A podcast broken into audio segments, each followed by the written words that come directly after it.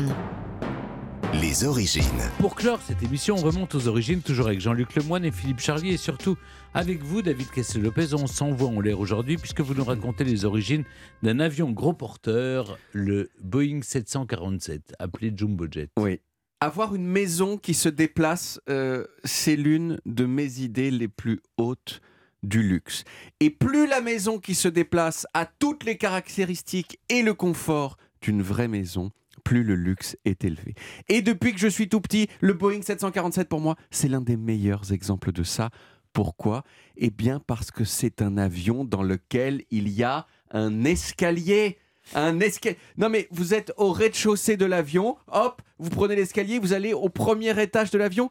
Voilà. Alors pour moi, j'avoue que ce luxe, il a toujours été euh, virtuel parce que je ne suis jamais monté au premier étage d'un Boeing 747, mais c'est quelque chose qui m'est resté dans la tête depuis l'enfance. Et puis même au-delà de ça, le 747, c'est le roi des avions, avec sa bosse chelou sur le visage, tellement célèbre et ancré dans la tête de tout le monde qu'il a fini par devenir une unité de mesure. Toutes les grosses choses sont mesurées en nombre de 747. De 747. Les dinosaures, les, les halls d'hôtel, les largeurs de rue. Mais alors, mais alors, qui a eu l'idée de faire cet avion? Et pourquoi y a-t-on mis cette bosse si rigolote? Je vous emmène dans un voyage historique à 10 000 mètres de haut, comme on dit sur M6. Dans les années 50, prendre l'avion, c'était un truc de méga riche, point. Et c'est d'ailleurs comme ça qu'est née l'expression jet set. La jet set, c'était pas les gens qui avaient un jet privé, c'était les gens qui prenaient des jets pas privés et qui étaient sûrs de trouver dans le jet pas privé euh, que des gens qui leur ressemblaient, c'est-à-dire des gens très riches. Mais à partir des années 60, le trafic aérien s'est démocratisé, au point que certains aéroports ont commencé à être encombrés. Et là est intervenu un monsieur qui s'appelait Juan Tripp. Juan, c'était le PDG de la Paname, la plus haute des compagnies aériennes de ces années-là. Et évidemment, Juan, il était ami avec d'autres gens très puissants, et en particulier le PDG de Boeing qui s'appelait Bill Allen. Et un jour, Juan et Bill, ils étaient en train de pêcher en Alaska, comme on fait entre euh, PDG quand on est amis. Et Tripp, il a dit à Allen, en gros, j'aimerais bien pouvoir utiliser des avions plus gros. Comme ça, ça décongestionnerait le trafic. Et en plus, ça reviendrait moins cher par passager. Et donc, on pourrait faire des prix mieux et attirer plus de clients. Et il a ajouté une phrase qui est devenue célèbre dans le monde euh, de l'aviation civile qui est Mec, si tu me construis un super gros avion, je te l'achèterai.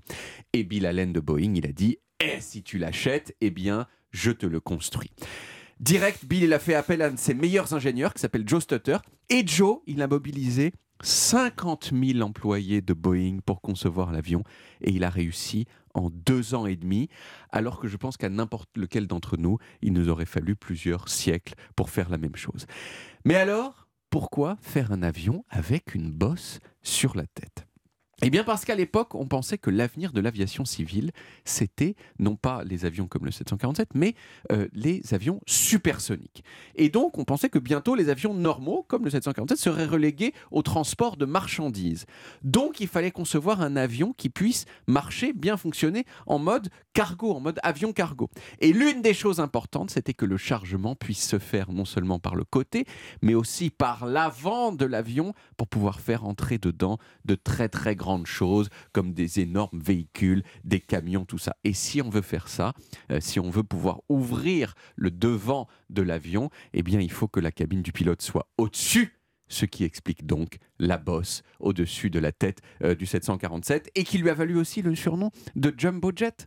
Pourquoi Jumbo Jet à cause du Jumbo. À cause de Jumbo, qui était euh, le nom d'un éléphant, d'un éléphant de cirque super célèbre euh, en Angleterre et aux États-Unis au 19e siècle, et qui effectivement les éléphants, bon, c'est un petit peu, ils ont un petit peu une silhouette un peu voisine de, de, boss euh, sur la tête. Mm. Alors pour le fabriquer, Boeing, ils ont dû construire une usine spéciale à Seattle parce qu'il n'y en avait aucune qui était suffisamment grande.